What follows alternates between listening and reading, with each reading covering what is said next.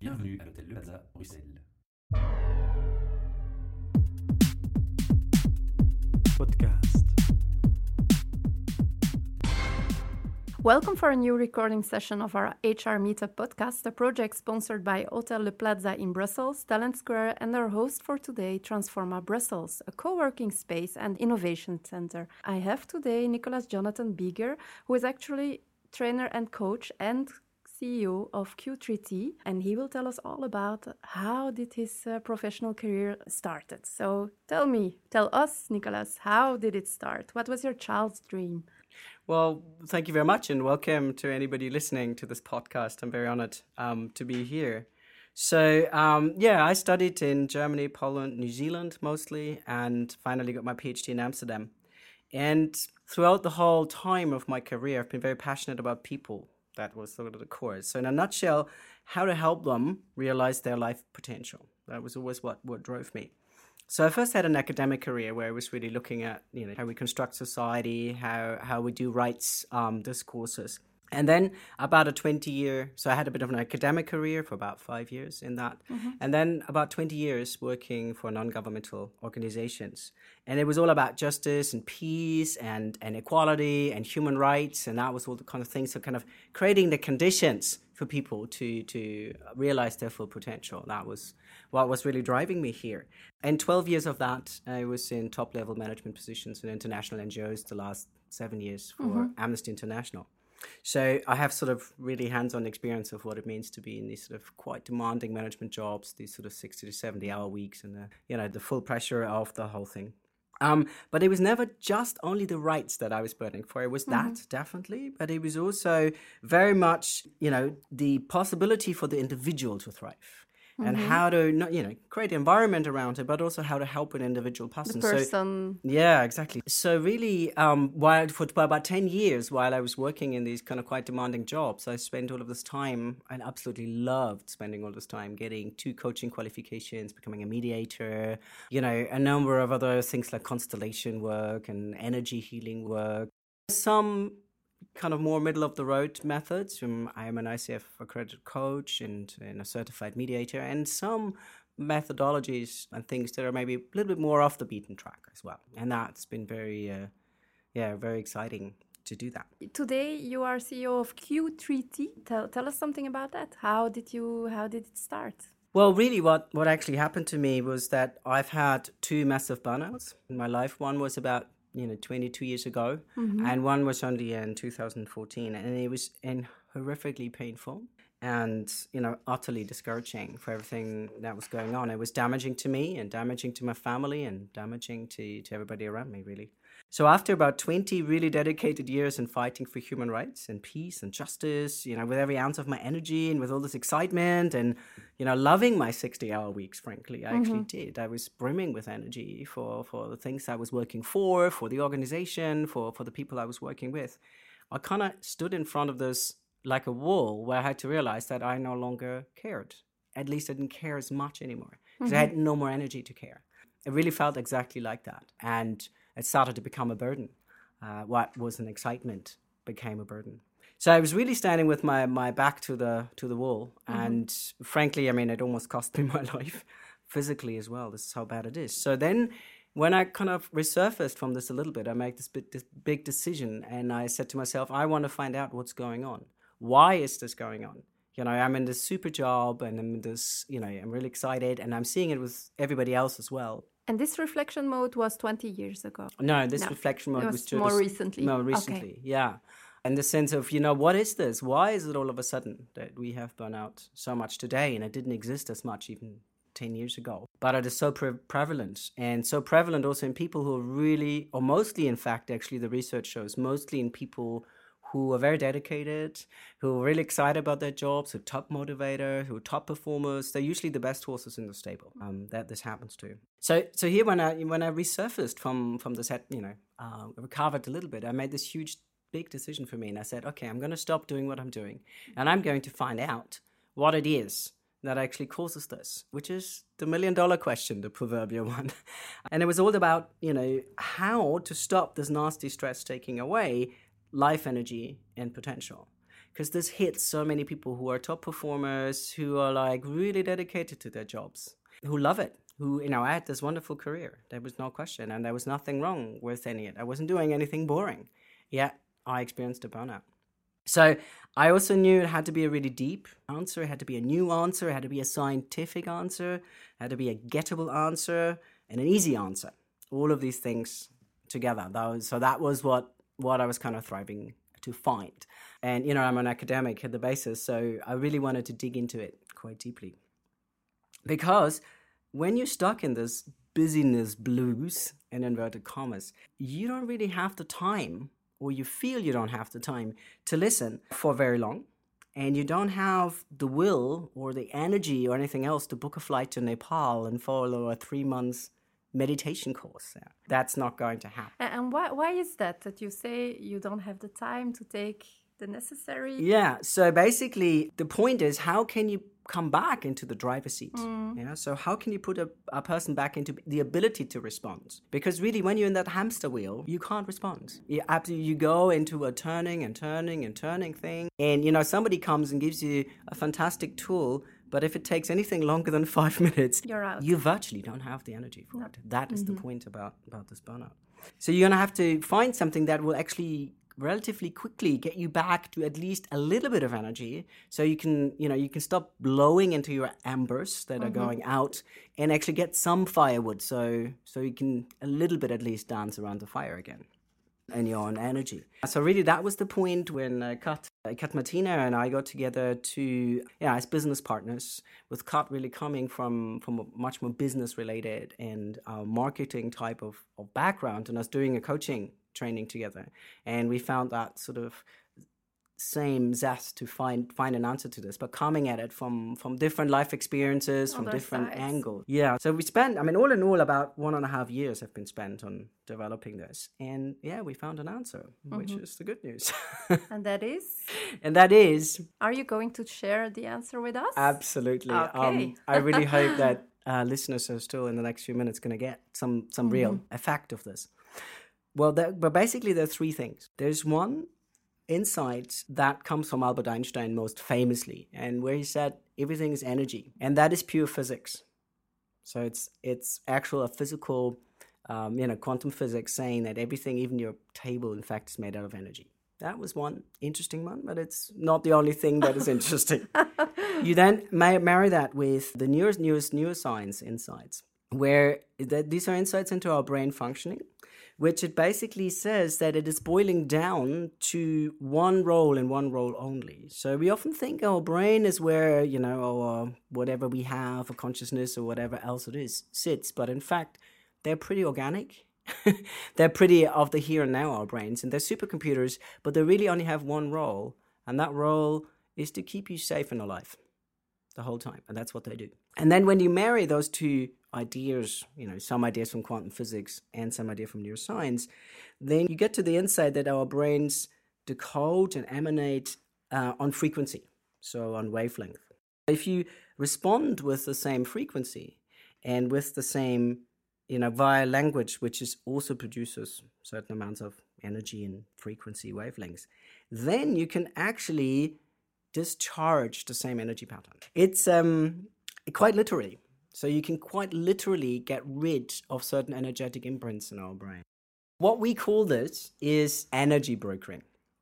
And you you learn how to energy broker not only yourself, eventually, you know, in the in a bit further down programs that we offer, it actually also about energy brokering, you know, the team or the whole organization and the company, how you can give energy into the company, but also receive energy from there and learning that. Mm. And again, the point is simple. Is it really? Yeah, it actually is. And mm-hmm. that's what I was really I was looking for something that people can take on and that they can learn frankly as such in the space of an hour. In a nutshell version, in a very basic version. It takes a little bit longer to to know it a little bit better, but but really not make it not difficult and make it very very clear. So that was the mm-hmm. point. Maybe just a couple of points. Basically, have one that is a bit more like the biological factor, and one that's a bit more the, the personal um, factor around it. So if you look at the evolution of our brains, they're there to, to keep us safe. Um, so the evolution of our brains is obviously, you know, it doesn't go as fast as our development. So it's only about 100, maybe 100, 150 years that we all live in houses, at least here in Europe, that we can buy food in the supermarket, that we don't have to go looking out for food the whole time. It's not that long ago. So basically, our brain is giving us biological lollies, like mm-hmm. in terms of hormones and other gratification, for one being constantly busy, because that's what you needed to do. If you're actually somewhere where you need to look for food, then it makes totally evolutionary sense that you keep doing it. And also for things that seem to have a very short term effect, because it is about short term effect. It's about shelter, warmth, and food in a base down principle. So it will give us hormonal pleasantries for doing things that seem effective, that have an immediate gratification. And we all know that from ourselves. So on comes the modern world with hyperconnectivity and smartphones. and um, it's obviously, you know, um, the brain also scans the environment the whole time. Yeah. So the most nerves we have at the side of our head. And it scans the environment and it looks for what is safe and what's not safe, you know, and anything that changes. So basically, you know, if you have an air conditioning running, after a while you don't notice anymore. When it gets turned off, you notice. Yeah? So any change, we wake up several times during the night to check, hmm, everything okay? It's a normal biological function. So things change, like the smartphone is going, you know, here you go, flash, and the brain immediately goes like, oh, there's a change, there could be a danger. So scan. So it's in constant alarm. Yeah. And we do things like we take the smartphone constantly with us. And I mean, hand to heart, how many of us kind of like sit at the dinner table or even, you know, do their banking while they're in very private places just because we feel we're effective when in fact we're really not. No, because you lose your concentration, you lose all your your your focus.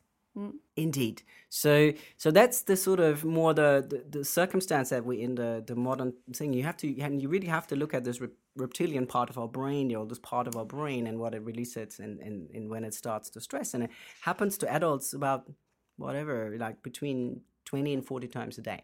That there this our system is alarmed. And it can be alarmed we don't even notice, but it can be alarmed by little things like the smartphone, and obviously things that are more dangerous. So in comes the individual part, and then you also have to look at, which means that you know whenever there was a discomfort or some pain, it might be a small story. We've all have our stories in our life, and our brain goes, "Hmm, that's uncomfortable. We're not going to do that one again." So it installs this wonderful head radio. And if you're anything like me, I'm sure you know about that one. It's this wonderful voice in ourselves that says, eh, I'm not good enough for that. And, uh, oh, you know, what is that person thinking of me? And yeah, we all have these, um, these beliefs. Good enough, not being good enough is a very common one for all of us. But they're actually not the source of the problem.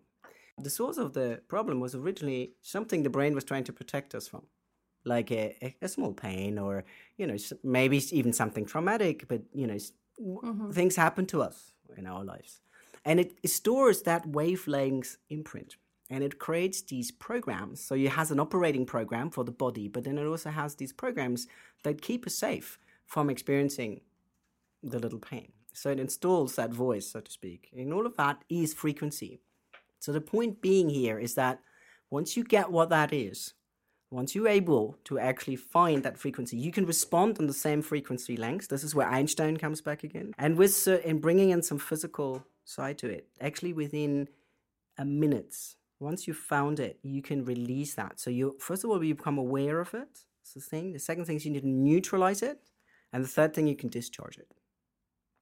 And that actually means that you can discharge stress and the actual stressors underneath and you can re-energize yourself in consequence. How did Q3T came into the picture? So basically, um, around these insights, we we then went into really trying them out, and I tried them with dozens of clients, individual mm-hmm. clients, and obviously both uh, Kat, Martina, and I have been trying them on ourselves. That's always the best proof. And so we, and now and then we develop the training, um, which is then you know happens in a group for a day, and then individual coaching in the middle, and then another day, and we know they work. And the feedback we're getting is actually absolutely beautiful and astounding. So I think there is something here now that is actually relatively simple, that is going very deep without, you know, when the pastor's calling that you should probably not answer the phone because it has nothing new to say. But you can find these little instances and you can release certain things, and it's just an incredible um, way of, of, of moving forward. So that's, in a nutshell, our our program or what we're offering with um, with Q3T is so we have a program on on burnout specific or stress management and better performance, mm, which its exact name is. And so that's two training days and then specified developed forms of coaching in between. So kind of you seal the, the learning and you give the individual participating in the group, which might be a whole team from a company or people from different companies. That is a possibility too, to have a team where something is not working out fine. They can call Q3T to have a coaching session. Absolutely. So we would offer there are kind of three different things. We offer with this with this power of potential protocol, which Okay. is what I developed there. So the the point is that you can you you can have you know if it's a company and an individual team, they can go down the line of learning first of all the principle around energy brokering, which mm-hmm. can be stress related or immediately more re-energizing related for the individual. And then we build on that with you know then you, you settle that in with some coaching hours for every for every person. So it really seals and they can really do something with it and there's a real change in their life. And then there'll be a second day on on the team. So how can you put the team first again? Um, how can you energize the team? How can you really understand how direction alignment and commitment works and what are the elements if you come from this approach of responsibility and being in the driver's seat for your own reactions and then the reactions of the team. So, how can you understand energy for the whole being more than the sum of each of the individual? And then you seal that. And then the third step is that you bring in a focus on energizing the organization or the whole company. So you, you then put the organization first. And again, you, you understand how to create together the people in the in the company together a whole that energizes that whole. Yeah. And to really put the company first. And then you seal that again with individual approach so people can actually really learn how to energy broker that. And, and then you crown it off with a final one that is really bringing that all together so that people can understand in practice on a, in a very practical way how they can energy broker together and create this, this energy. And then there's the purely focus on burnout prevention and stress management mm-hmm. version. And then there is a version that And that would- is more indi- individual then? no, No? that's also a course um, that you can also book as a as a company, obviously, and that we also offer for individuals from different areas to um, from different companies to participate. And that's two days, so it's one day, then a bit of coaching, and another day. So that's basically the, the first step of the own energy brokering, and the last step to kind of really put learn how to energize uh, your life and your environment and and yourself, evidently. And at what time someone in a burnout comes to you? Is it when he's at home already or when you feel that, that it's not going right, but you're still functioning, you're still working, maybe at a 60 hours week or, or more or less? Um, It's really hopefully as soon as possible. yeah.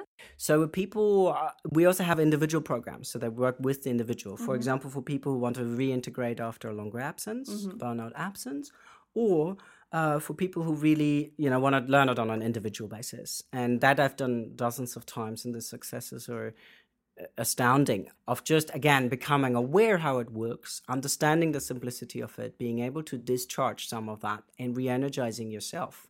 Um, and going back to where you came from which was probably peak performance which was probably huge dedication to what you were working on even you know huge dedication to you to your company and its course and, and what it's doing. And s- these 60 hours are I mean, they're not very healthy on the long term, no question. However, they are not actually the source of the problem. Yeah. You can have, I mean, I used to have 60 hour weeks, 70 hour weeks, 75 hour weeks, and absolutely loving it and being full of energy and still feeling I have so much time for my family still. Mm-hmm. That's possible. It just depends on, you know, is it actually energy zapping you or is it actually giving you energy? Yeah, It's finding the right balance. Yeah. I have a question on the program. So you have like a, a package you're delivering uh, somehow. Is there some follow up after a few months to see how is the person doing, how is the team doing, how is the so the, the company doing? Um, is is is this all also included in your in your program? Yes. Anyway, we, what one of the things is that we don't do is just go go in, give a training day, and then disappear. Mm-hmm. I mean, in my own experience as a manager, when I used to buy training for staff or participate in itself, isn't very helpful. So we definitely always include the individual follow up. so that people also have a chance to share some things or learn some things that are very individual and private, and they can anchor that, and then a follow up, and then obviously. You know, then that initial program is concluded, but any kind of follow up can be agreed. With my individual clients, I always do this over a longer period because it also shows that neuroscience has shown if you really want to learn, it's a minimum of 21 days doing it mm. every day, but better 90 days to break through that Make habit sure- gravity. So the habit gravity, that kind of, you know, like a rocket that's starting, it needs a lot more energy at the beginning than when it gets into sailing mode. So you need to accompany people through that because our brain apps are, you know, later on saying, "Ooh, you're dismantling something that's here to keep you safe." I don't want it to be dismantled, so they send in all of these things like, "Oh, this isn't working for me," or "Oh no, these trainers were bad," and yeah, we have these resistances, and we're really good at them. I am at least, for sure. okay, fine. You're talking about uh, with, with a lot of passion on, on the subject. So I already know we are going to have you back at our micro to discuss a bit our next HR meetup at event that will talk about reintegration after a long term illness. I think your program will do just fine in all this. But for today, I have still three questions for you. I, I would like to know what is your definition of HR? What is for you a good HR? What is a good HR? I think is keeping the balance between the interest of the individual and the interest of the whole, and coaching individuals into being well and being dedicated to the whole. Mm-hmm. So whenever you put the the whole of the company or the whole of the course or whatever it is you're working for in front of just you know I'm just coming here to to take out the salary and I'm going home and that's it and I don't want to know anything about it. That's more likely to burn you out than than when you're actually in it and you get energy from being in that. And once you you know coaching people into being excited about what they're doing and what they're contributing and showing them that they are contributing and valuing in them in that. Um, and and that's that's the thing. Um, So I think it's very difficult uh, nowadays because we've got all these flexibilities that employers now provide. You know, flexible working time, flexible workplaces. But do we check them out as human resource um, specialists?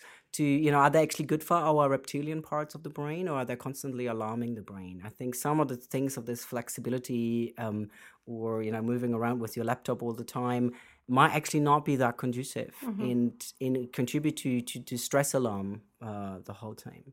So I think it's it's it's a tightrope um, balance, but it's about motivation and it's about being part of that energy sourcing together. What are the main strengths of an HR for you, from your point of view?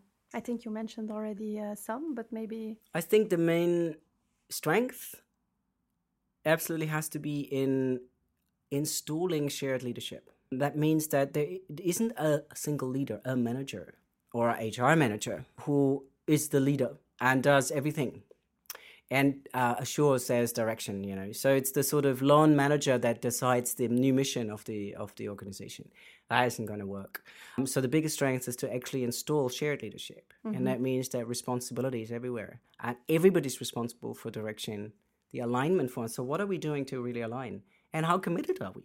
How mm-hmm. committed is everybody, and how committed is their word to really say, "Yeah, I'm going to be delivering this by that date, and it's going to happen." yeah? And we're daring together, we're risking together. So that would be the biggest strength, I think, if somebody's able to do that. It's because leadership is not a person; leadership is a process. So if you can get to that, then that's amazing. And the weaknesses are obviously, you know, the kind of, you know, becoming the administrator. Um, And if you look at some workplaces like NGOs, that's particularly dangerous because often you have an expert who's moved into a management position who is then also the HR manager and the finance manager and everything else at the same time. And that gets really difficult. And as soon as, you know, there are more than five or six people, as soon as I had something like 30 people, you know, It's not it- same you have to have some hmm. rules and some, you know, some equality and, and you can't, you actually need somebody dedicated to, to achieving that balance. So, Mm-hmm. so the weakness would be is that you're kind of trying to, to be the leader, the human resource person and everything Is else at the same time. It's hard. Hmm. Mm-hmm. if you have one message to all the HR people that are listening to us, what would it be? is to come back on how they can source excitement and passion in themselves and in others and to kind of really look at human potential. Human mm-hmm. potential is mathematically unlimited, mm-hmm. and and I mean that it's mathematically unlimited. So, you know, we're limiting it ourselves. That's okay. But where can we can we source this? There's so much that we could do together mm-hmm. um, if we dare to dream again together, and if we dare to dream again big. So that would be Dream big. Dream big and um, get some get some support to to do exactly that bring that excitement in and that's what you know a number of coaches can do extremely well is to that deep acknowledgement that seeing of the potential that helping people into you know becoming the best that they can dream of themselves Okay, that's a really beautiful message to all our HR people out there. Nicolas, where can we find you if we would like to contact you for a program? The name of our company is, is Q3T, which is a Q like the letter number three and a T, and then uh, dot .eu. So via our website is uh, probably the easiest. Otherwise, via via our names, uh, we're on Facebook, we're on LinkedIn, um, both uh, Kat Martina and I. So uh, I'm on, on all of these media, so we can be found like there. Okay, thank you very much, Nicolas. Thank you for inviting us. It was a beautiful opportunity, and I hope uh, our listeners have taken something away. No, I'm sure, I'm sure they they have it.